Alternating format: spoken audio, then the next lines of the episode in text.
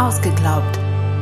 Der Podcast über das, was wir nicht mehr glauben und das, was uns wichtig bleibt.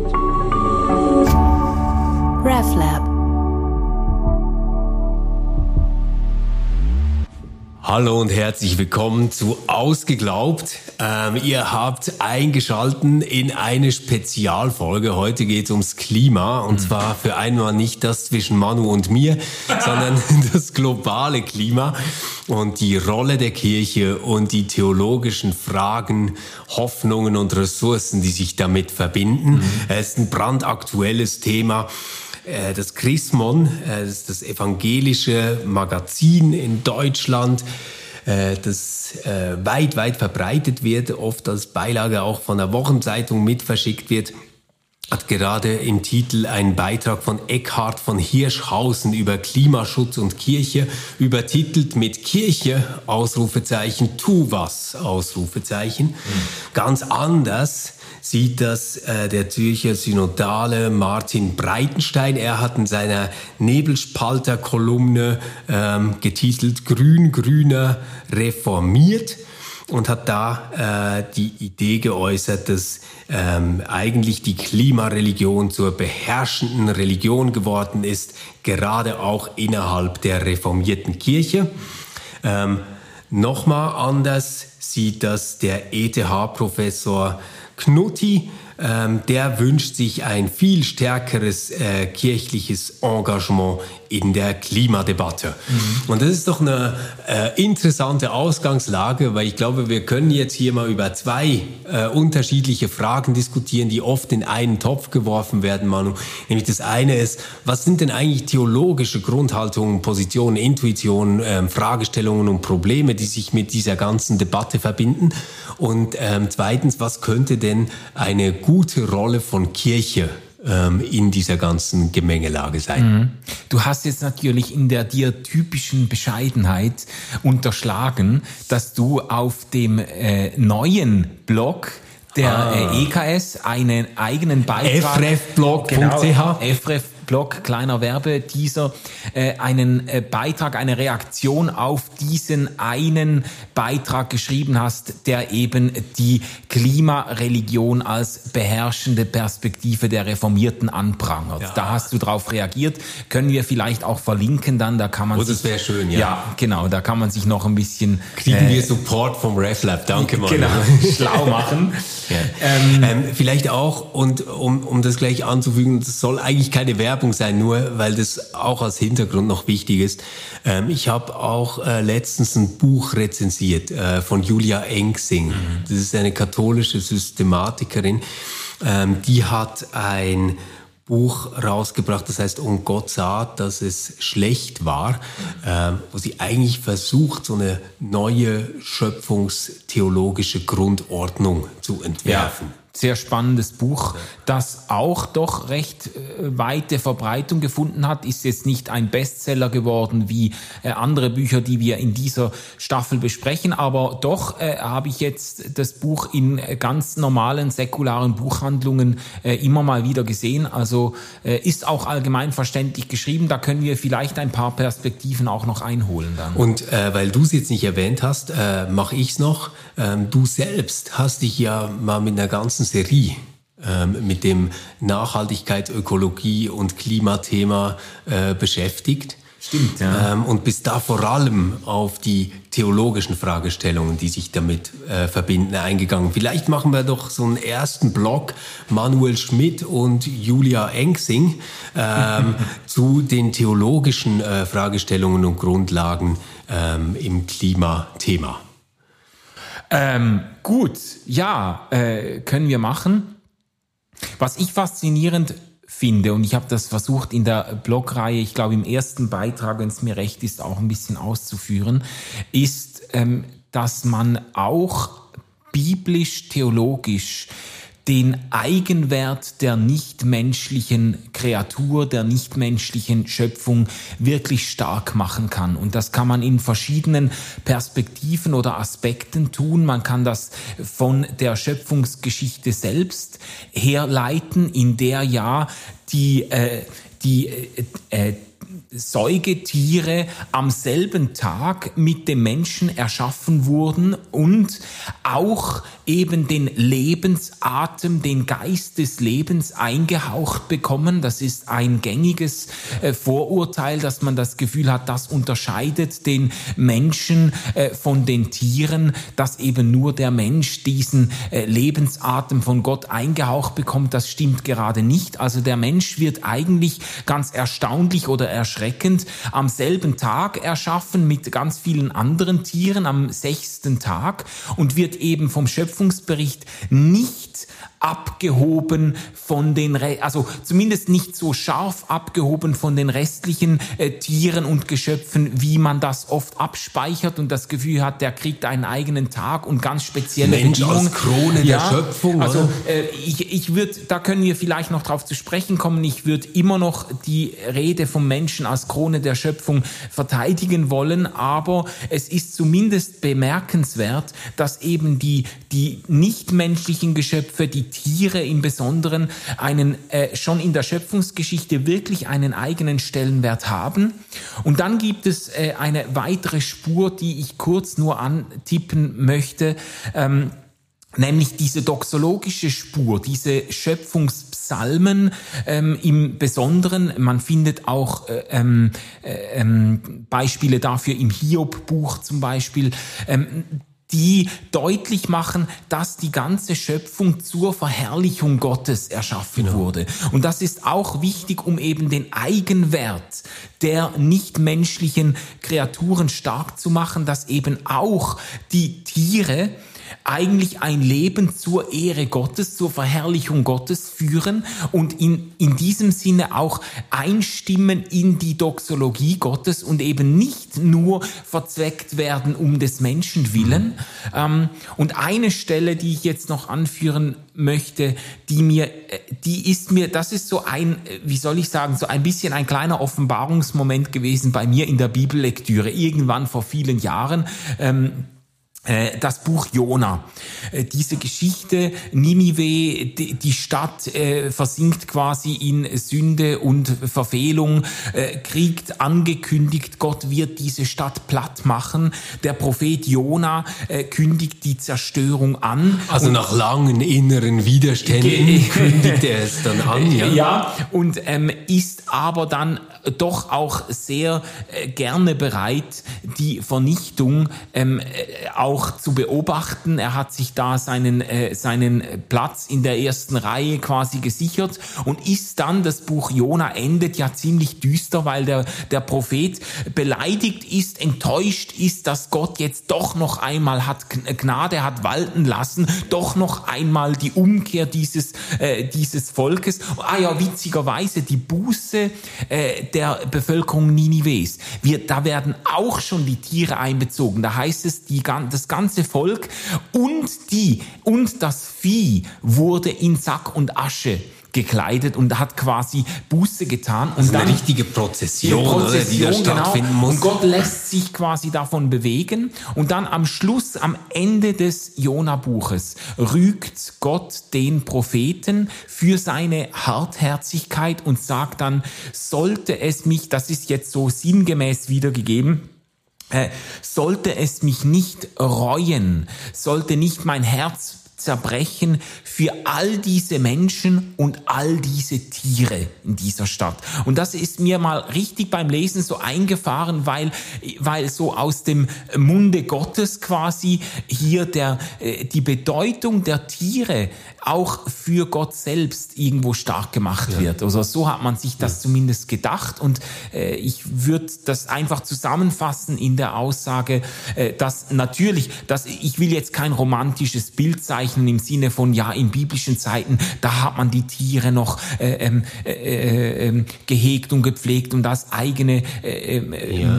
Ähm, in ihrem Eigenwert anerkannt.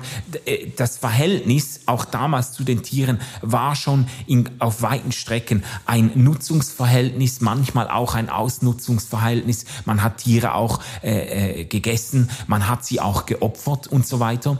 Aber es gibt eben doch schon biblisch-theologisch deutliche Spuren, den Eigenwert der nichtmenschlichen Schöpfung wirklich stark zu machen. Und das finde ja. ich jetzt für mich als Theologe und als, äh, sage jetzt mal, als äh, biblisch ähm, auch motivierter Theologe finde ich das wichtig festzuhalten. Ja. Oder mir, mir ist wichtig, ähm, zunächst klar einzuräumen, dass das Nachhaltigkeits- und ähm, Umwelt- und Ökologie- und Klimathema ähm, so in der Bibel eigentlich nicht vorkommt als explizites Thema.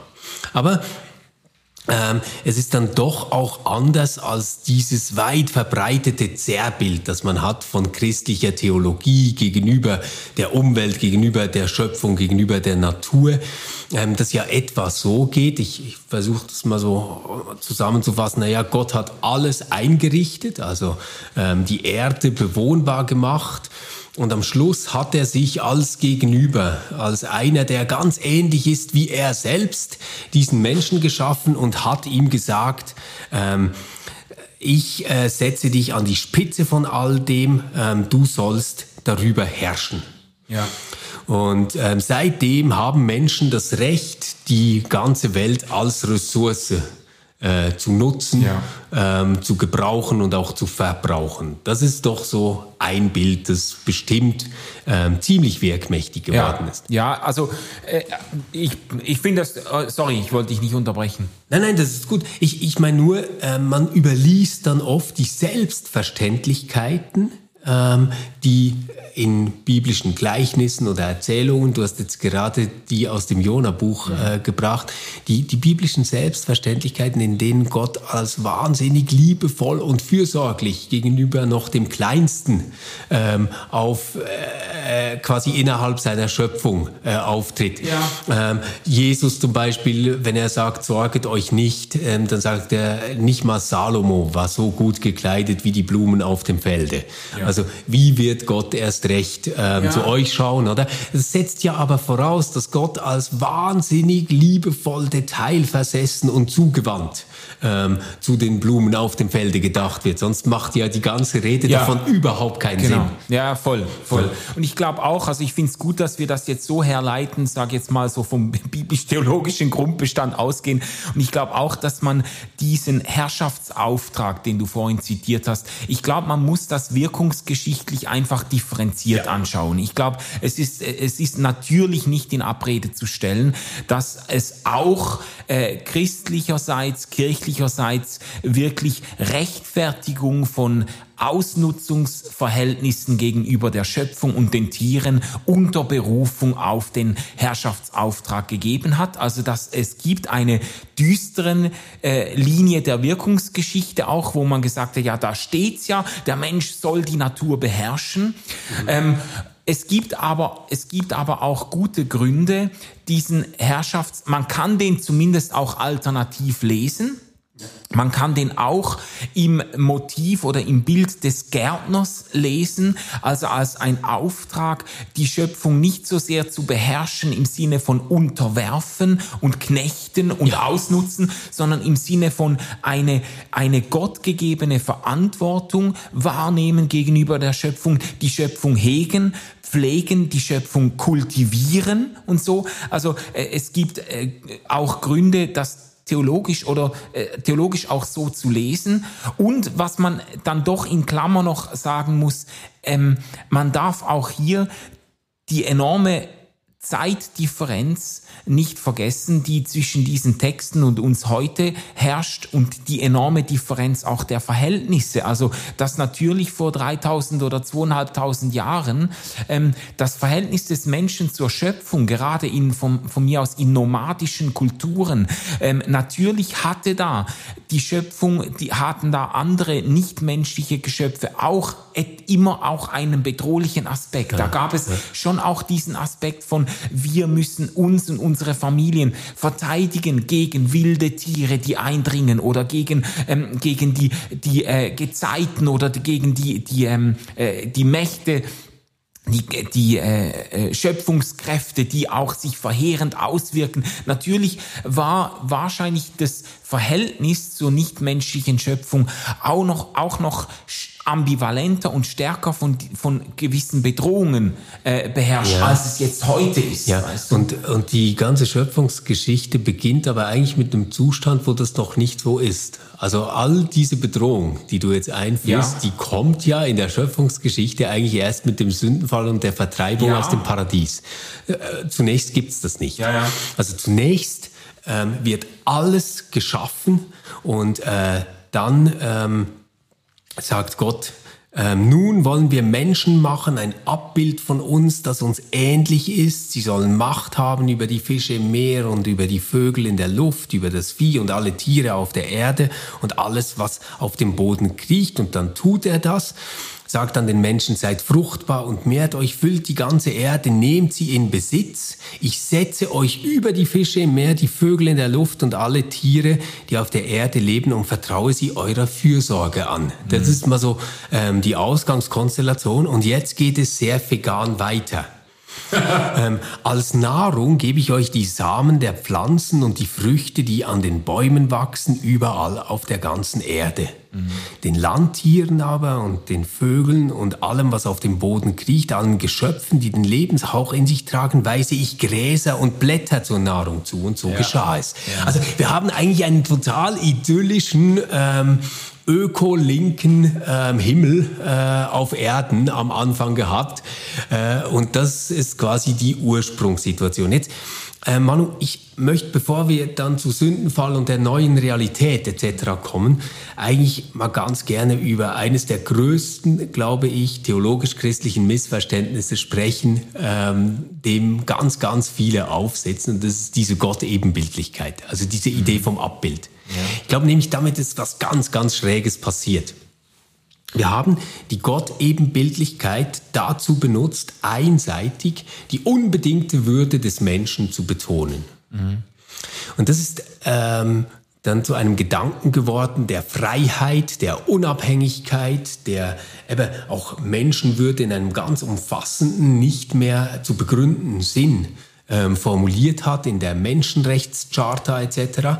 Ähm, und da hat er sicher eine schöne Wirkungsgeschichte gehabt, ja. nur als eine totale Vereinseitigung und eine ziemlich stark verzerrende Interpretation des eigentlichen Ursprungsgedankens. Denn die Idee war, dass Gott ein Abbild ähm, von sich selbst auf die Erde stellt. Also viele solche Abbilder. Und man kennt ja diesen Gedanken ähm, Abbilder stehlen, von sich aufzustellen, ähm, von den assyrischen Herrschern. Mhm. Die hatten ein großes Reich und konnten nicht überall gleichzeitig sein, also haben die ähm, Stelen aufgestellt, ja. die sie repräsentieren genau. und die mussten in gleicher Art und Weise verehrt werden und waren eigentlich dafür zuständig, eben, ähm, diese Herrschaft auf dem ganzen Gebiet auch zu sichern. Also es war schon fast ein magisches äh, Verständnis, das dahinter ja. stand.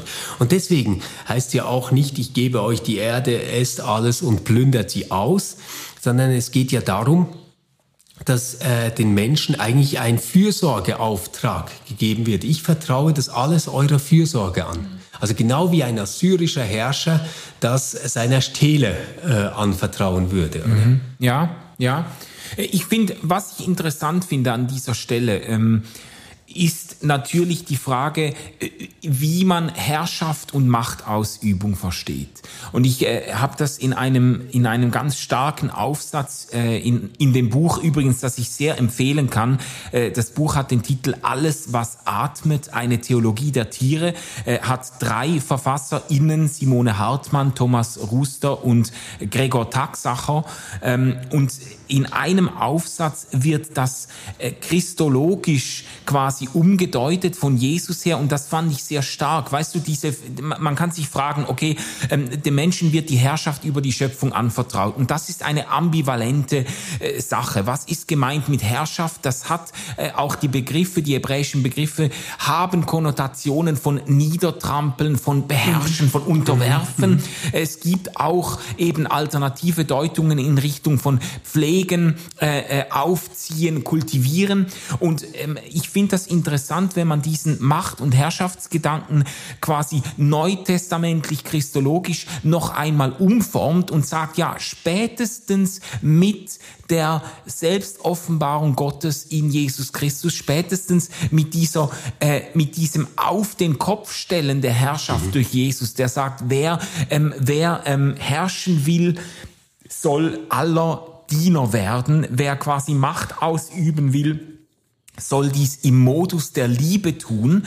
Wenn man das jetzt zurückspiegelt auf diesen Herrschaftsauftrag und sagt quasi christlich-theologisch gedeutet, kann es nicht bedeuten, ähm, die, Herr, die Schöpfung so zu beherrschen, so zu unterwerfen, dass man sie einfach äh, ausnutzt, dass man sie verzweckt, sondern es kann nur bedeuten, ähm, in einer, äh, in einer von Jesus Christus vorgelebten Weise eine äh, liebevolle, ein, eine liebevolle Verantwortung für die Schöpfung wahrzunehmen. Das finde ich einen interessanten Gedanken. Ähm, äh, wenn man das vom Macht- und Herrschaftsgedanken her denkt. Ja. ja. Ich glaube auch, dieser äh, Herrschaftsgedanke in Genesis 1 ähm, gar nicht so schwierig zu interpretieren ist, weil das nicht eine Herrschaft ist, wo es darum geht, dass wir überlegen sollen, was wir jetzt tun möchten, was jetzt richtig oder falsch wäre. Da gibt es kein Abwägen. Da sind wir wirklich wie stehlen, ohne einen eigenen Willen, ohne ein eigenes Programm. Und dann kommt eigentlich über den Sündenfall die große Freiheit des Menschen, das Erschrecken Gottes in die Welt.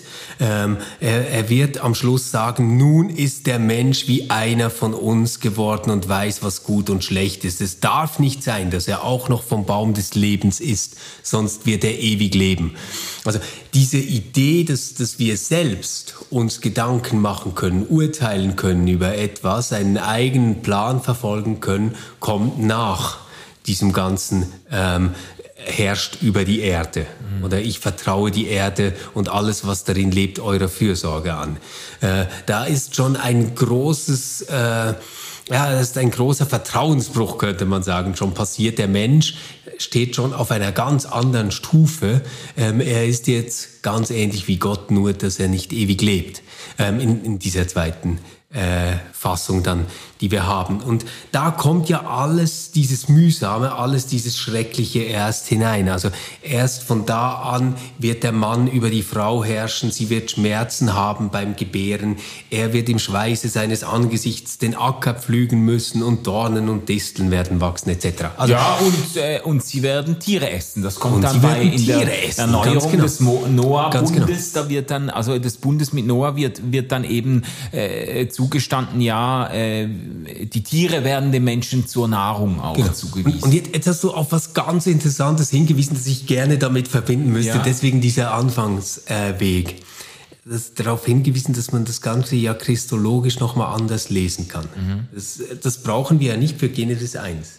Da haben wir keinen Sündenfall. Aber jetzt brauchen wir es mhm. bei äh, Genesis 3 äh, fortfolgende ja. und dann für den ganzen Rest der Bibel und für die Fragen, die sich uns heute stellen. Mhm. Nämlich, wie kriegt man das jetzt christologisch nochmal gebacken?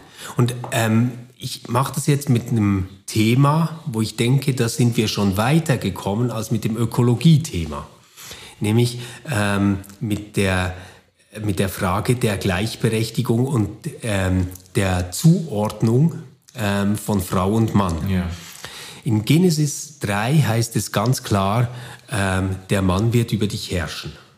Ähm, es, es, steht, äh, es wird dich zu deinem Mann hinziehen, aber er wird über dich herrschen. Mhm.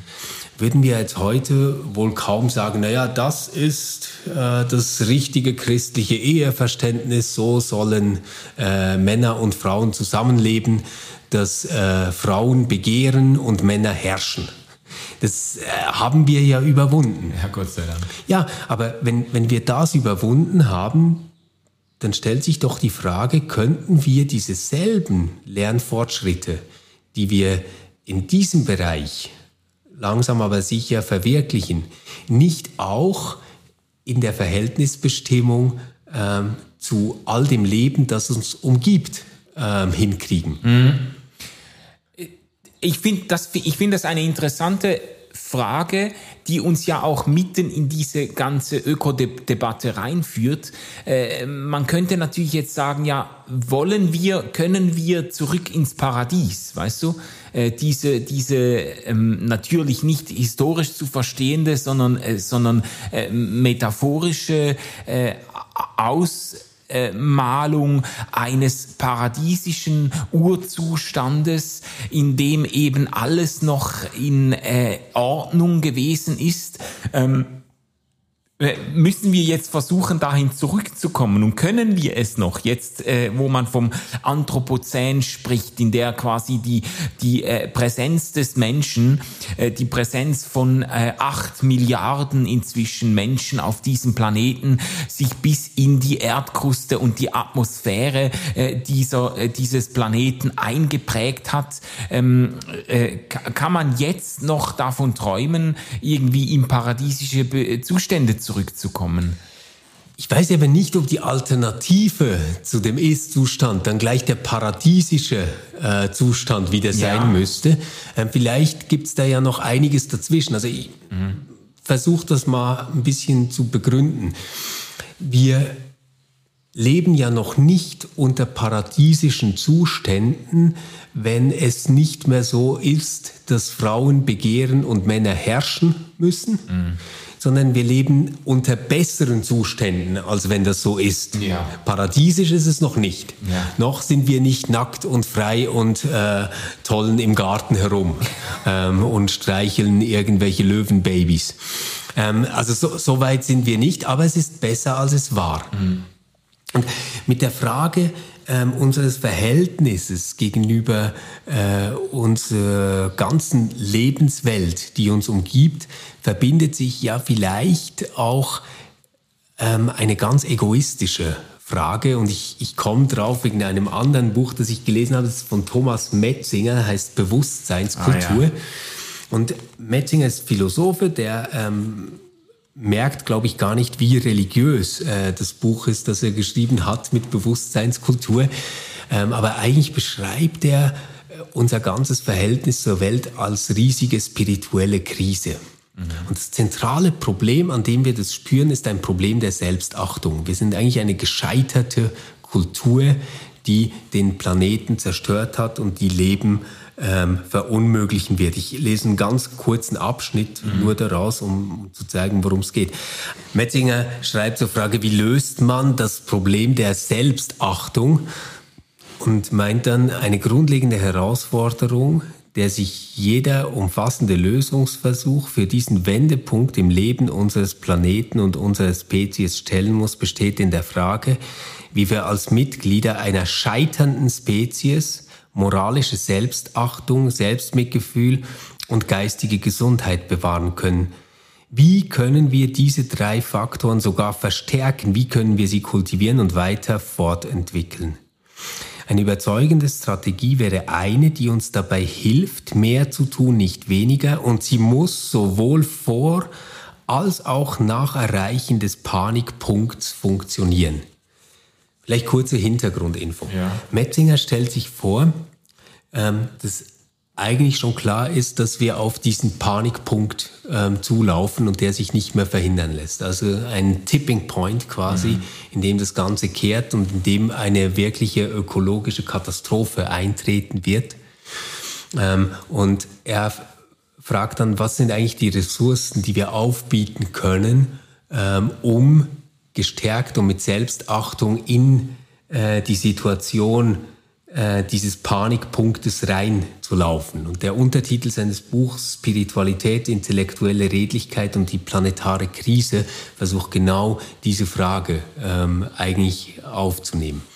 Jetzt seine Idee ist, wir brauchen ein Mindset, eine Gesinnung, eine Haltung, eine Spiritualität ähm, letztlich, ähm, die uns hilft, gestärkt bis zu diesem Panikpunkt zu kommen, diesen Panikpunkt zu ertragen und das danach dieses Panikpunkts zu gestalten.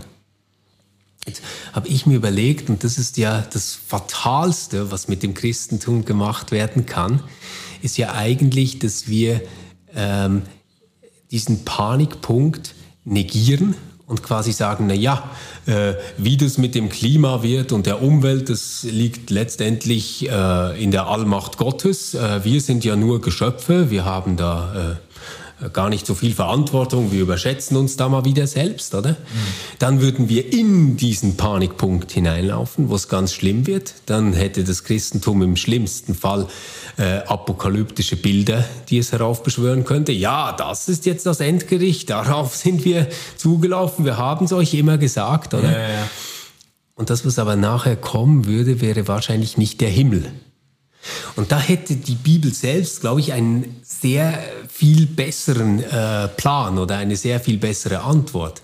Denn was uns genommen worden ist, ist der Friede einer Koexistenz zwischen allen Geschöpfen, eines gemeinschaftlichen äh, Zusammenlebens. Das, was uns aber gegeben wurde, quasi im Tausch, wäre genau das, was Gott so skandalös findet, nämlich, dass wir geworden sind wie er, dass wir nämlich unterscheiden können zwischen gut und böse, zwischen richtig und falsch, dass wir uns Gedanken machen können und dass wir planen können. Also, wenn ich diese Schöpfungsgeschichte bis und mit Genesis 3 lese, dann würde ich sagen, ja, ihr steckt alle in einer ganz schwierigen Situation. Ähm, das äh, lässt sich jetzt auch nicht einfach so verhindern, aber was euch gegeben ist, ist ein Verstand, um klug zu handeln. Und ich, ich fürchte, das alleine wird nicht genügen. Wir werden Bilder brauchen, die sowas wie Empathie äh, unterstützen, die uns nicht nur erkennen lassen, was jetzt vielleicht richtig wäre als Maßnahme oder was die Wissenschaft sagt zu einem Thema, sondern Bilder und Motive, die uns ins Handeln bringen. Mhm, mhm. Und Metzinger, um nochmal auf ihn zurückzukommen, also er schlägt quasi vor, bei, bei ihm hat das Ganze ja so eine, eine psychologische Dimension noch. Er schlägt vor, dass man eben auch innerliche Ressourcen aufbauen muss, um, um mit der ökologischen Krise umzugehen, aber auch um mit dieser Einsicht umzugehen, dass die Menschheit eigentlich an sich selbst gescheitert ist. Ja, genau, das ist die Problem, intellektuelle Redlichkeit, ja. die er meint, oder? Wir stehen an einem Punkt, wo wir nicht mehr leugnen können, dass wir gescheitert sind und dass die Katastrophe kommen wird. Ja. Das und, er, und er sagt, das ist zuerst einmal eine ganz tiefe Kränkung oder ja. eine ganz tiefe Infragestellung genau. des Menschen. Das macht uns quasi zu schaffen. Und die Lösung kann nicht sein, dass wir jetzt den Kopf in den Sand stecken äh, und auf bessere Zeiten hoffen, sondern dass wir uns der Katastrophe, der sich anbahnenden Katastrophe stellen, dass wir auch unser Versagen eingestehen und dann, äh, er spricht ja ausdrücklich von Spiritualität, dass wir dann, er, er ist so sehr stark auf diesen, äh, ich würde jetzt mal sagen, äh, östlichen ja. Meditationslinie, so, das, das ist, was er vertritt, so, wir müssen Zeit mit uns selbst verbringen und uns diesen, diesen Dingen stellen und irgendwie innere Ressourcen aufbauen, so. Glaubst du, das klassisch westliche Wort dafür wäre, wir brauchen eigentlich zunächst mal Selbstbesinnung? Ja, ja. Ähm, also ähm, Metzinger nennt das ein Einnehmen einer ethischen Haltung gegenüber den eigenen mentalen Zuständen. Also ich muss so erstmal damit klarkommen, was eigentlich in mir abgeht. Ähm, gibt es Anteile in mir, die immer noch leugnen wollen, dass es ein Problem mhm. gibt? Löse ich Dinge immer noch in diesem alten Schuld und Schuld von mir weisen ähm, Paradigma ja. oder nicht? Und dann wenn ich, wenn ich damit klargekommen bin und Meditation zum Beispiel ist ein Mittel, das sich anbietet, sagt, mhm. sagt Metzinger, dann kann ich den nächsten Schritt machen und mich fragen, naja, was ähm, sind denn eigentlich wertvolle mentale Zustände, die uns helfen würden, um dann den nächsten Schritt zu machen, wie kriegen wir das irgendwie kulturell verankert, so dass wir eine neue Bewusstseinskultur äh, ähm, integrieren können in unsere ja. Gesellschaft. Ich, was, was, was mir wirklich sehr gefällt, ist, dass er das Problem nicht auf der Ebene ähm, zu fassen kriegen will, dass er sagt, ist doch schade, wenn ihr die süßen Robbenbabys tötet. Ähm, oder die Schildkröten sehen äh, bemitleidenswert aus, wenn sie am Plastik ersticken oder sowas. Das ist nicht die Ebene, auf der er argumentiert, sondern es hat etwas total Kantisches. Nämlich, ähm, die, die Frage, warum soll ich überhaupt ähm, gut handeln wollen, warum soll ich das Richtige, das ich anerkannt habe, überhaupt tun wollen, beantwortet er eigentlich schlicht mit der Frage, weil du sonst nicht mehr in den Spiegel schauen kannst. Mhm. Das ist ein Problem der Selbstachtung, das du hast. Du ja. weißt jetzt alles, moderner westlicher Mensch, und jetzt musst du mit deinen inneren mentalen Zuständen klarkommen und dementsprechend handeln. Weil sonst kannst du eigentlich, er, er braucht den Begriff so nicht, aber eigentlich geht es darum, du kannst gar nicht mehr ein authentisches Selbst sein, wenn du dich dieser Krise nicht stellst. Ja, ja. Und das, also dem kann ich einiges abgewinnen, weil ich damit natürlich auch persönliche Erfahrungen verbinde. Also ich muss schon sagen, äh, wer sich jetzt mal ein bisschen beschäftigt mit der ökologischen Katastrophe oder den ökologischen Gegebenheiten mit äh, all diesen, also man mag es ja kaum mehr aufzählen, weil es einem einfach so, das ist ja schon Teil des Problems, weil es einem einfach innerlich irgendwie so ähm, äh, auch anrührt und auffühlt, die ganze äh, Versauerung der Meere, das äh, Schmelzen der Polkappen, die Gletscher gehen zurück, das Artensterben, das längst im Gange ist. Ähm, und zu einem der äh, größten äh, Artensterben in der Geschichte äh, des äh, biologischen Lebens überhaupt zu werden droht und so. Also all diese Dinge. Ähm, äh, ich ich kenne das ja von mir selber, dass ich irgendwo dann so Abwehrmechanismen entwickle und da einfach nicht so sehr dran denken will, ähm, dass irgendwie dann, ja, es ist sogar in einer, nicht mal in, auf einer reflexiven Ebene, es ist eher auf einer, eben auf einer emotionalen äh, Ebene, auf einer, ähm, äh, äh, psychologischen Ebene, äh, dass ich äh, da gar nicht so zu sehr drüber nachdenken will, weil es mich frustriert, weil ich äh, mich selber schuldig fühle, weil ich mich auch hilflos fühle, weil ich denke, was soll ich denn jetzt tun, wenn da irgendwie, was soll ich mit meiner Mülltrennung jetzt dazu beitragen und so. Und dann gibt's so diese psychologischen Mechanismen, die dann eben einsetzen, dass man sich, dass man sich selbst beruhigt, indem man auf die Schuld anderer verweist, dass man, äh, dass man äh, versucht, sich abzulenken. Das ist äh, in unserer Zeit einfacher denn je. Also da hilft uns äh, die ganze Multimedia-Gesellschaft nicht dran denken zu wollen. Ähm, also es gibt die verschiedensten Mechanismen, mit denen man eigentlich das verhindert, was Metzinger da empfiehlt, nämlich sich der Sache zu stellen und äh, redlich damit umzugehen. Genau. Ja. Und, und ähm, was ich jetzt spannend fand äh, im Vorfeld, ist es bei Julia Engsing und ähm, Metzinger nicht mehr die Frage nach praktischen Lösungen und richtigen Tools und gutem Verhalten eigentlich die ganze Diskussion ähm, lenkt, sondern die Frage nach dem Bewusstsein und das, das finde ich wirklich eine spannende Beobachtung. Ja. Also ich habe bei Engsting die Stelle gefunden, es mag pathetisch klingen, schreibt sie, aber ich halte nichts für so dringend wie die Aufgabe, ein neues Bewusstsein für unser inner- und intergenerationellen sowie planetarischen Verwobenheiten zu schärfen und einen neuen Weg einzuschlagen. Ja. Also beide kommen von einer ganz anderen Seite her ja. ähm, eigentlich zur Erkenntnis, es muss sich grundlegend etwas am Bewusstsein ändern. Und das, was du jetzt nennst, an inneren Widerständen, oder, das ist quasi eine Form darauf zu reagieren und zu sagen, na ja, also jetzt wollt ihr mir auch noch den Weekendausflug mit der Familie sauer machen. Und das, und das, das Steak am genau. Abend. Ja. ja. Und ich, ich glaube eben, dass wir, wenn wir das Ganze im Paradigma der Schuld nur lösen wollen, dann ja. kommen wir nicht weiter. Ich mach mal so ein äh, Beispiel, das vielleicht jetzt zunächst mal gar nicht nahe liegt, aber das vielleicht gut auf den Punkt bringt, was die Intuition dahinter ist. Wenn du in deiner Paarbeziehung deswegen treu bist, weil du das Gefühl hast, du schuldest das, ähm, dann ist das wahrscheinlich kein sehr starkes Konzept, um diese Treue durchzuhalten. Wenn du das Ganze aber als etwas verstehst, was mit deiner Selbstachtung, deinem Selbstwert und der Person, die du sein möchtest, zu tun hat, dann kannst du zu einer Antwort kommen, die ziemlich stabil bleiben wird, solange dein Selbstbild einigermaßen stabil bleibt. Oder? Ich glaube, das ist die Erkenntnis, die jetzt von dieser Generation ähm, der theoretischen Reflexion über die Klimakrise aufkommt, dass es darum geht, dass wir ein neues Selbstverhältnis, ein, ein anderes Bewusstsein finden müssen.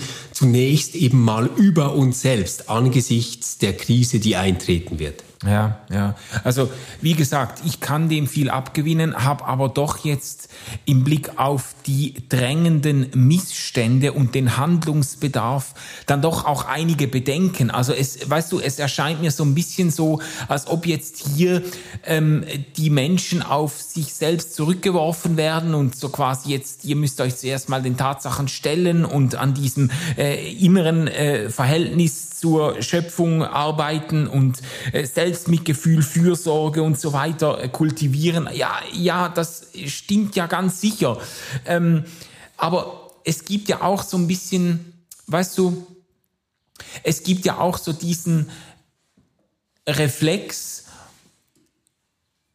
das Ganze auf individueller Ebene lösen zu wollen und damit nicht wirklich in die Gänge zu kommen, weil die entscheidenden Schritte eigentlich international äh, passieren müssen, kollektiv passieren müssen. Ähm, es, es, ist ja kein Geheimnis, dass die ganze Geschichte des ökologischen äh, Fußabdrucks eigentlich eine Initiative der Ölkonzerne sogar war, die, äh, die dafür plädiert haben, eben die, ich sage jetzt mal böse gesagt, die Schuld an der ökologischen Krise zu verindividualisieren, dass jeder Einzelne sich fragt, wie groß ist mein ökologischer Fußabdruck? Kann ich da noch ein bisschen was äh, äh wettmachen? Noch ein bisschen, kann ich ich den noch ein bisschen verkleinern und damit geraten auch die systemischen Probleme aus dem Fokus, äh, die eigentlich wesentlich entscheidender sind für die Lösung der Probleme. Weißt du, du, du sprichst ein ganz wichtiges Thema an. Ähm, Pierre-Philippe Blaser hat auf unserem Blog gerade ein Buch rezensiert, das genau darum geht. Ähm, das ist von Edouard Morena, Fin du Monde et Petit Four,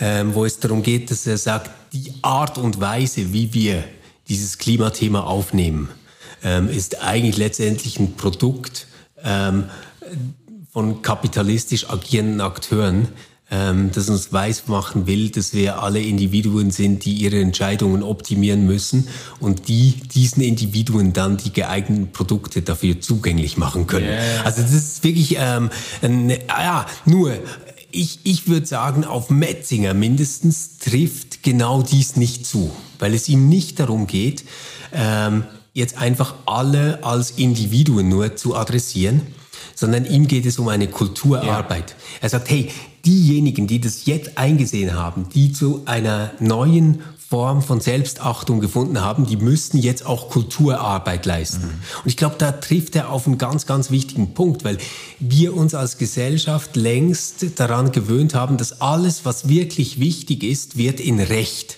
gegossen. Mhm. Nur das ist verbindlich, nur das lenkt eine Gesellschaft. Und damit werden wir wahrscheinlich nicht vorankommen und wir werden uns dem Problem nicht stellen können auf einer rein juristischen Ebene. Und ich spüre das aber ganz deutlich bei mir selber. Ich bringe dir ein Beispiel. Ähm, ich fliege und rechtfertige das vor mir, dass ich diesen Weg mit dem Flugzeug zurücklege, indem ich sage, es ist nicht verboten, es steht allen offen. Und im Hintergrund denkt mein kleines Gehirn, wenn es so schlimm wäre, dann würden die das nie erlauben. Mhm. Jetzt auf dem Hintergrund einer ganzen Bewusstseinskultur, also die eine Kultur des Nachdenkens und Urteilens äh, prägt, kann man sagen, nein, aber gerade meine Freiheit und meine Möglichkeit, Selbstachtung angesichts einer planetaren Krise zu bewahren, liegt in der freien Entscheidung, das nicht zu tun. Und deswegen empfindet man dann den Verzicht nicht als Einschränkung, sondern als Selbstbestimmung. Und, und ich glaube, da ähm, ist bei Metzinger wirklich diese Ebene der Kultur eben sehr entscheidend. Also es sind nicht nur Individuen, die Entscheidungen treffen, sondern es ist eine ganze Kultur, die diese Entscheidfindung in Freiheit erst möglich machen soll, jenseits und vor allem Recht. Ja, ja. Also äh, finde ich wichtig, aber eben diese rechtliche Dimension, ich habe meine, meine Reflexe gehen immer in die Richtung, dann verbietet doch bitte ein bisschen mehr. Weil ich finde, äh, dass, also ich wünsche mir das quasi zur eigenen Selbstdisziplinierung, ähm, weil ich das einfach sehr viel schwieriger finde, äh, mich für die, äh, für die äh, grün-rötlichen äh, äh, Schweizer Erdbeeren zu entscheiden, die sieben Franken pro Kilo kosten, wenn daneben die großen, saftigen spanischen Erdbeeren für 1,50 pro Kilo stehen und ich mir jetzt sagen muss, ja, weil das mit dem Wasser dort so schwierig ist und die Arbeitsbedingungen und so, ähm, ich würde mir manchmal wünschen, die würde man einfach aus dem Sortiment nehmen und sagen, das macht einfach keinen Sinn oder Äpfel von Neuseeland zu importieren und so, das macht einfach keinen Sinn. Das ist jetzt das, das äh, entweder belegen wir das mit horrenden Zöllen und äh, Gebühren oder wir schaffen das einfach ab und lenken quasi auch das ähm, ökologische äh, Bewusstsein entsprechend und so. Das, ähm, äh, das, das ist mir, also ich, ich habe da äh, auch ein bisschen eine, wie soll man sagen, eine legalistische Seite. Ich würde mir manchmal wünschen, die ganzen moralischen äh, Dilemmata und so würden mir äh, durch äh, Eingreifen äh, staatlicher Rechtsprechung irgendwo erspart, weißt du? Ja, Manu, also mit äh, diesem Votum, bitte beschränkt mich äh, durch Recht und Gesetz, gibst du natürlich äh, eigentlich jetzt gerade eine gute Überleitung zum zweiten Teil, nämlich dem, was Institution tun soll. Ich versuche noch mal ganz kurz den ersten Teil zusammenzufassen. Es gibt biblische Motive, die man wirklich für die Untermauerung eigener Ignoranz wunderbar nutzen kann. Man kann aber die genau gleichen Motive und ich glaube mit besseren Gründen nutzen, ähm, um so eine Selbstbesinnung in Gang zu bringen, mhm. sich zu fragen, na ja, was bin ich denn als Stele Gottes in dieser Welt? Ähm, was wäre denn mein Platz in dieser Schöpfung mit allen anderen zusammen? Und wie könnte ich diese Fürsorge ernst nehmen? Man kann dann immer noch kritisieren, dass das wiederum ein sehr, ähm, ja, schon fast patriarchal, äh, patriarchales Verhältnis zur Schöpfung, zur Welt ist.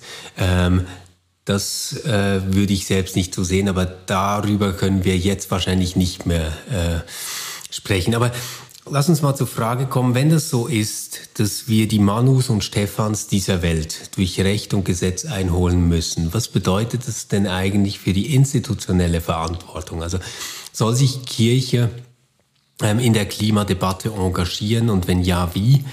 Ähm, was würde es heißen, ähm, wie der ETH-Professor ähm, Knutti fordert, ähm, hier eine aktivere Rolle in der Klimadebatte einzunehmen. Hast du da eine Meinung? Was soll Kirche tun dazu?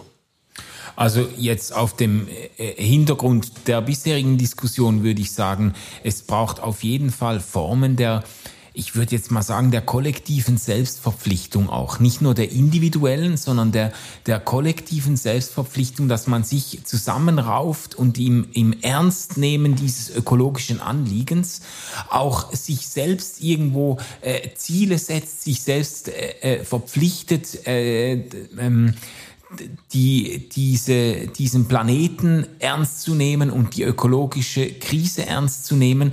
Ich glaube auch, das ist letztendlich, vielleicht ist das sogar zielführender, äh, wenn man das institutionell äh, tut. Ich sage jetzt mal in äh, Firmen oder Konzernen oder auch in Kirchen jetzt gerade, äh, wenn man wenn man sich da zusammenfindet und und sich kollektiv selbst verpflichtet, als wenn man jetzt zuerst versucht, über den Staat äh, Dinge einzuführen, weil ich da einfach, gut, das, dem Mechanismus kann es natürlich in der Kirche auch gehen, aber es geben, aber es ist doch die Erfahrung der letzten Jahre, dass immer, wenn irgendeine Abstimmung anstand, in der Schweiz zumindest, ähm, äh, irgendeine Vorlage, die versucht, den Umweltschutz befördern, die ökologische Krise ernst zu nehmen, ähm, alternative Energien und so weiter. Also fast in jedem Fall haben die Schweizer schlussendlich für ihr eigenes Portemonnaie abgestimmt und äh, die, an, die Vorlagen bach abgeschickt, weil sie die Befürchtung hatten, das könnte sie etwas kosten und so weiter. Also vielleicht müsste man auf äh, ein bisschen kleinerer Ebene anfangen. Eben äh, Kirche wäre ein gutes äh, Laboratorium, um so diese äh, diese, diese Selbstverpflichtung im ökologischen Anliegen irgendwie zu leben. Also komm, lass uns das mal ein bisschen systematisch durchgehen. Ich glaube, was unbestritten ist, ist, dass Kirche ähm, als zivilgesellschaftliche Akteurin sich beteiligen soll an dem, was Metzinger Bewusstseinskultur nennt. Ja. Ich glaube, ähm, hier über Predigten, Andachten, Meditation etc. daran mitzuarbeiten, das ist, denke ich, komplett unstrittig, oder? Ja, ja. Ähm, das ist eigentlich einfach eine Form, zu der sie die eigene Theologie, die eigene Auseinandersetzung mit ihren Wurzeln und Grundlagen angesichts der Welt, wie sie ist, führt. Ja, und lass mich noch sagen dazu, ich glaube, die Kirche hat hier auch eine eigene Stimme. Also ich glaube, äh, ich bin ja kein Fan davon, dass die Kirche einfach auf die aktuellen Züge aufspringt und das noch einmal sagt, nicht, ja. Äh, was jeder äh, anständige Politiker und jede anständige Politikerin auch sagt und so und das irgendwelche Parteiprogramme kopiert und dann den Stempel der reformierten Kirche draufdrückt, sondern ich glaube, die Kirche hätte sogar eine eigene Stimme darin, weil sie nämlich, äh, ich meine, der Metzinger spricht von spirituellen Ressourcen und so weiter. Da könnte die Kirche anknüpfen und auch äh, theologisch begründet irgendwie zeigen, äh, wie verwoben wir mit unseren Mitgeschöpfen sind und wie, wie ähm, äh, verantwortlich wir sein können. Also ich glaube, da könnte die, die Kirche eine eigene Stimme entwickeln und tut es ja an manchen Stellen auch. Also Arbeit an dieser Bewusstseinskultur finde ich, finde finde ich sehr wichtig. Gut. Gerade für die Kirchen, ja. Gut, ich glaube, da sind wir uns einig, ja. dass ähm, ist ja auch noch mal was ganz anderes, als dann zu einer Klimareligion zu werden, oder? Ähm, ja. Ich, ich, ich würde eher sagen, wir sind eine Religion, die speziell durch die eigene Geschichte herausgefordert ist durch die Klimakrise, die wir jetzt erleben, mhm. Aber auch eine Religion, die eigentlich starke Ressourcen mobilisieren kann, um dem zu begegnen, ja. ohne dass wir deswegen quasi die Religion wechseln müssten. Mhm. Ähm, das andere Thema wäre jetzt, was bedeutet das glaubwürdig an so einer Bewusstseinskultur mitzuarbeiten? Dann kämen wir so ins zweite Feld. Äh, das wäre ja sowas wie eine kirchliche institutionelle Selbstverpflichtung. Also ja. zum Beispiel eine ähm, Zertifizierung einzuführen, ja. ähm, um selbst ökologischen Standards gerecht zu werden. Es gibt weit verbreitet in der Schweiz den grünen Gückel. Mhm. Ähm, der äh, von Gemeinden äh, umgesetzt werden kann, von Kantonalkirchen gefördert wird, in unterschiedlichem Maße natürlich. Äh, findest du das ein sinnvolles Tool? Ist das etwas, wo du sagen würdest, naja, also wenn ihr das schon predigt, dann bitte selbst auch institutionell umsetzen? Oder findest du, ja, das ist mir jetzt irgendwie dann doch wieder sowas wie eine bürokratische Selbstrechtfertigung, die etwas geistlos ist? Also vielleicht muss man zuerst erklären, der grüne Gückel, das ist ein Schweizer äh, Label von Kirchen ähm, hervorgebracht, das also ein Zertifikat quasi, das man kriegen kann, wenn man bestimmten ökologischen Vorgaben gerecht wird. Ähm, und man fasst diese Ziele selbst, oder als Gemeinde. Also es ist jetzt nicht so, ähm, dass jemand kommt und sagt, naja, das ist der maximale CO2-Ausstoß, den ihr noch haben dürft oder irgendwie sowas, mhm. sondern es werden da Ziele formuliert, die gemessen werden und wo man sich versucht zu verbessern. Und diese Verbesserungen werden gemessen und ja. das führt dann zur Zertifizierung. Ja, also ich, ich lass mich mal so sagen, ich glaube, dass das äh, sinnvoll ist oder sein kann, erstens mal, weil es sich um eine Selbstverpflichtung von Kirchgemeinden handelt, weil es also einen, genau einen solchen Bewusstseinsbildungsprozess irgendwie genau, voraussetzt. Genau, ja. Das finde ich eigentlich das, äh, sinnvoll daran und weil es eben auch dann immer wieder daran erinnert, äh, diese Themen äh, hochzuhalten und ernst zu nehmen, durch die Mitglieder der Kirchgemeinden. In dem Sinne finde ich es auf jeden Fall sinnvoll. Man kann immer, weißt du, solche Labels und solche Konstrukte sind immer angreifbar, weil man natürlich immer einzelne Maßnahmen dann anzweifeln kann. Ich bin, äh, ich habe leider auch ein bisschen die Tendenz, dann bestimmte äh, Maßnahmen auch zu belächeln und zu sagen, mein Gott, also wir werden diese Welt nicht verändern, nur weil ich die Protokolle jetzt auf beidseitig ausdrucke oder so. Also äh, äh, das ist natürlich immer so ein bisschen eine, äh, das ist immer, die einzelnen Dinge sind oft angreifbar, weil man das mhm. Gefühl hat, ja, man kann dann immer sagen, ja, das wird das jetzt die Welt verändern, dass wir da ein bisschen Kopierpapier sparen und so. Ja, okay, aber wenn es um Bewusstseinsbildung geht,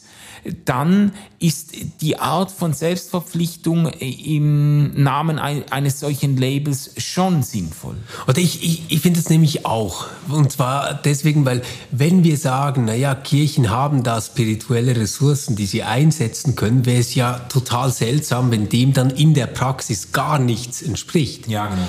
Oder? Und ähm, ich, ich glaube, wenn man solche Zertifizierungsprozesse äh, wie den grünen Gürtel äh, nur als einen bürokratischen Akt versteht, ähm, um ein Zertifikat zu erhalten, dann ist es wirklich Müll. Also die Zeit kann man sich sparen. Ja, ja. Wenn es aber darum geht zu sagen, nein, das ist ein Feld, wo wir ganz praktisch an dem arbeiten können, was uns wichtig ist, aus theologischen, aus kirchlichen äh, Gründen, ähm, aus Gründen unseres Glaubens, ähm, dann ist es eigentlich eine wunderbare Sache. Ja, ich glaube, es hängt von der Art der Implementierung auch ab. Übrigens ist mir gerade eingefallen, wir müssen für unsere deutschen Hörerinnen und Hörer, müssen wir noch sagen, ein Gückel ist ein Hahn. Äh, das äh, versteht sich, glaube ich. Der ist auf dem Kirchturm genau. und ähm, sollte besten grün sein. Ja, genau. Also de, das versteht sich je weiter nördlich man geht, ja. nicht unbedingt von selbst. Die, Deine die, Landeskirche, die Zürcher Landeskirche, hat eine ganz tolle Infoseite zum grünen Gückel. Die könnten wir natürlich in den Show Notes äh, dann ja. auch verlinken für alle deutschen Hörerinnen und Hörer, äh, die das noch nie mitgekriegt haben und die das interessiert. Ja. Ähm, Manu, dann gibt es einen dritten Teil. Und dieser dritte Teil, ich glaube, das ist die Knacknuss. Ja. Der ist wirklich strittig. Und das ist die Frage, wie und ob sich Kirche denn politisch äh, einbringen soll. Ja, und genau. zwar nicht, äh, indem wir irgendwelche äh, netten Sonntagsreden halten und sagen, dass wir alle zusammen das schaffen können, ähm, sondern im Rahmen konkreter äh, Vorlagen und Abstimmungen. Ja, ja. Wie, wie siehst du das? Ich finde das wesentlich heikler, schwieriger, weil ich insgesamt äh, einerseits fest davon überzeugt bin, dass äh, das Evangelium, das Christentum eine äh, eminent politische Seite hat und mich auch wehren würde gegen eine Privatisierung und Individualisierung des Glaubens im Sinne von, es geht nur ein bisschen darum, äh, was der Einzelne da in seinem äh, stillen Kämmerlein äh, für Frömmigkeitsübungen abzieht und so. Nein, es, das hat eine, äh, eine ähm, gesellschaftliche Dimension, auch eine politische Dimension. Problem, äh, problematisch finde ich aber immer, äh, wenn es allzu sehr halt mit Parteipolitik identifiziert wird. Also ich denke, ähm, vielleicht kann man das auch wieder so sagen, ganz basisdemokratisch könnte man sagen, ja, wenn Kirchgemeinden sich, sich dazu durchringen, zu sagen, ja, wir unterstützen eine bestimmte Abstimmungsvorlage, wir unterstützen einen bestimmten politischen Vorstoß, dann dürfen sie sich das auch auf die Fahnen schreiben. Aber ich wäre schon äh, vorsichtig damit, dass jetzt äh, kirchlich ähm, äh, ähm, ganz eindeutige Abstimmungsempfehlungen durchgegeben werden, die dann Leute brüskieren, die Teil dieser Kirchen sind und mit und als aufrichtige Christenmenschen äh, zu einem anderen äh, politischen äh, Urteil gekommen sind. Mhm. Das, das, ja. Aber, ich, ich ja. habe mir so überlegt, ähm, ich glaube, es gibt ähm, Dinge, da könnte ich uneingeschränkt Ja dazu sagen. Ähm, das wäre so, äh, dass es ein Pariser Klimaabkommen gibt. Das würde ich als Kirche jetzt ganz institutionell begrüßen, ja. weil ich da sagen würde, toll, ähm, da ist das Problem erkannt und ähm, die Staaten haben anerkannt, dass das eine hohe Priorität hat und man das lösen muss. Jetzt ist ja so ein Klimaabkommen so aufgebaut, dass jedes einzelne Land letztendlich äh, selbst für die Umsetzung dieser dort äh, vereinbarten Ziele zuständig genau. ist. Und das bedeutet, du hast dann national eigentlich ganz unterschiedliche Wege, die gegangen werden können, um das zu erreichen oder zu verpassen. Mhm. Und da finde ich, ähm, wird es dann etwas heikler. Ja. Ähm, wenn jetzt Kirche sich auf das Podest stellt und sagt, es ist genau diese Initiative, die wir brauchen, oder es ist genau diese Vorlage, ja. die richtig ist, dann glaube ich, machen sie einen Graben auf, den es eigentlich nicht braucht. Was ich aber schon klug finde, ist zum Beispiel, wenn wir jetzt in der Schweiz diskutieren wir über das Klimaschutzgesetz, ähm, wenn da Kirchen sagen, das ist ganz, ganz weitgehend auf der Linie dessen, was wir ähm, seit Jahren und Jahrzehnten vertreten. Ja. Und deswegen ähm, finden wir das grundlegend eine gute Sache. Mhm. Dann finde ich das okay. Ja, absolut.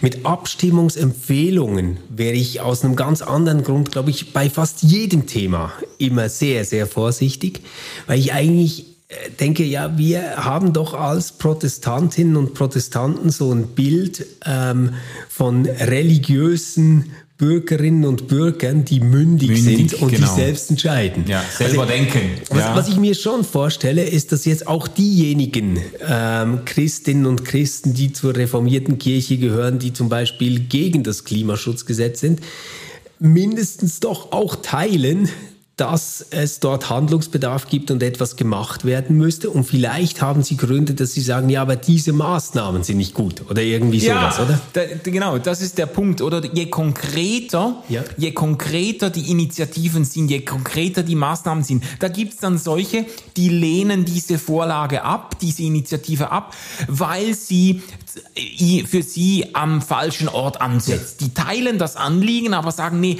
da muss man nicht ansetzen, man muss bei den Konzernen ansetzen oder was auch immer. Man kann keine nationalen Lösungen verfolgen, man muss internationale Lösungen verfolgen. Und die lehnen das ab, obwohl sie das Anliegen teilen. Es gibt auch immer solche, die ein konkretes Anliegen ablehnen, weil es ihnen nicht weit genug ja, geht. Ja, genau. Die sagen, das ist eine Wischiwaschi-Vorlage, damit versucht man das Gewissen, ökologische Gewissen der Leute zu beruhigen. Wir bräuchten viel radikalere Vorstöße, deshalb lehnen wir diesen moderaten Vorschlag ab. Ähm, also es gibt so verschiedene Gründe, mhm. warum auch ähm, absolut äh, aufrichtige und äh, mündige und intelligente Menschen, die jetzt sich auch nicht zu, zu den Klima, äh, weg, äh, Klimakatastrophenleugnern zählen oder so, äh, dazu ähm, ähm, geführt werden, eine Vorlage abzulehnen, die eigentlich in einem ökologischen Anliegen vorgebracht ja, ja. wurde. Deshalb würde ich, das würde ich genauso sehen.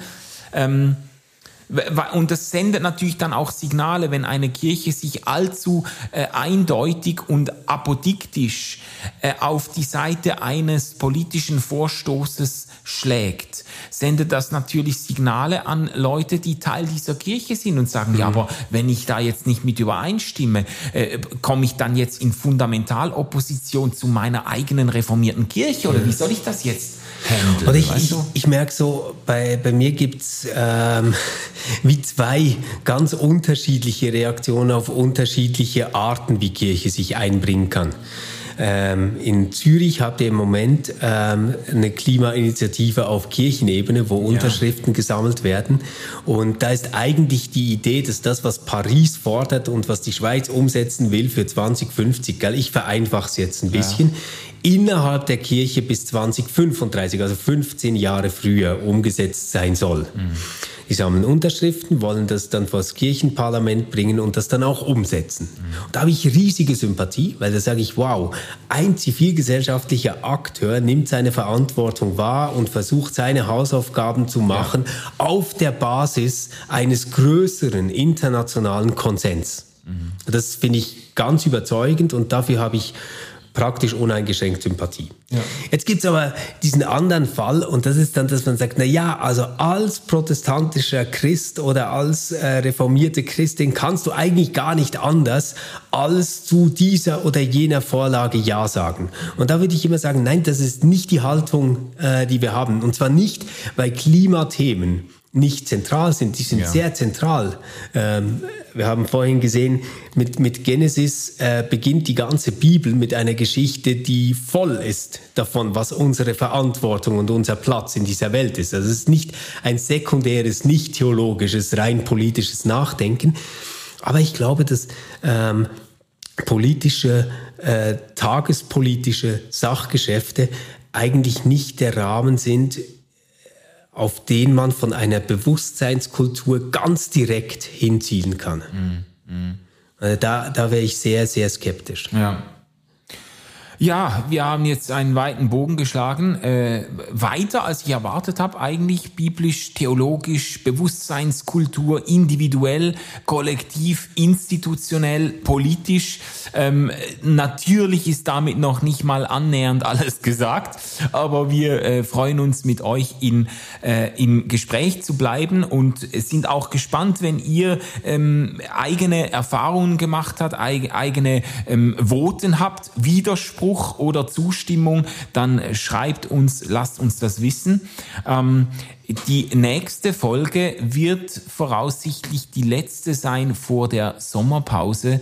Ähm, da freuen wir uns, äh, euch nochmal als Hörerinnen und Hörer mit dabei zu haben. Und bis dann, alles Gute. Tschüss zusammen. RefLab